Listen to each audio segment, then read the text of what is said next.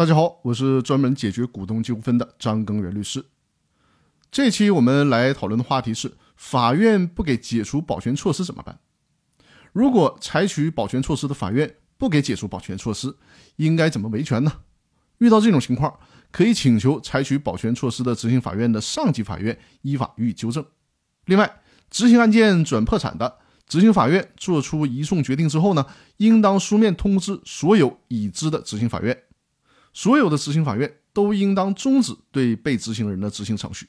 执行法院收到受移送法院受理裁定后，应该在七天之内将已经划扣到账的银行存款、实际扣押的动产、有价证券等被执行人的财产移交给受理破产案件的法院或者是破产管理人。破产程序的一个非常重要的立法价值就是保护全体债权人的利益。注意啊，保护的是全体债权人的利益。所以说呢，在破产程序中是不允许个别经常和个别执行的。那有人可能会问了，债务人因为欠款，在全国各地的法院都有可能被采取执行措施。那某个法院受理了破产案件之后，怎么能够知道都有哪些法院对债务人采取了保全或者是执行措施呢？怎么去书面的通知这些执行法院呢？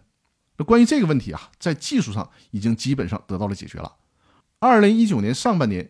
最高人民法院通过运用信息化的手段，实现了破产案件受理法院可以共享全国法院执行系统的这个查控体系，用于查找破产企业的财产。同时呢，也可以看到这个破产企业都被哪些法院采取了保全或者是执行措施。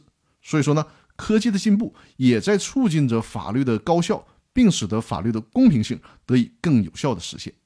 以上就是今天和大家分享的内容。如果大家在收听节目的时候呢，有任何的疑问，也欢迎来我的直播间和我进行互动交流。那更多内容我们下期继续，感谢各位的收听，再见。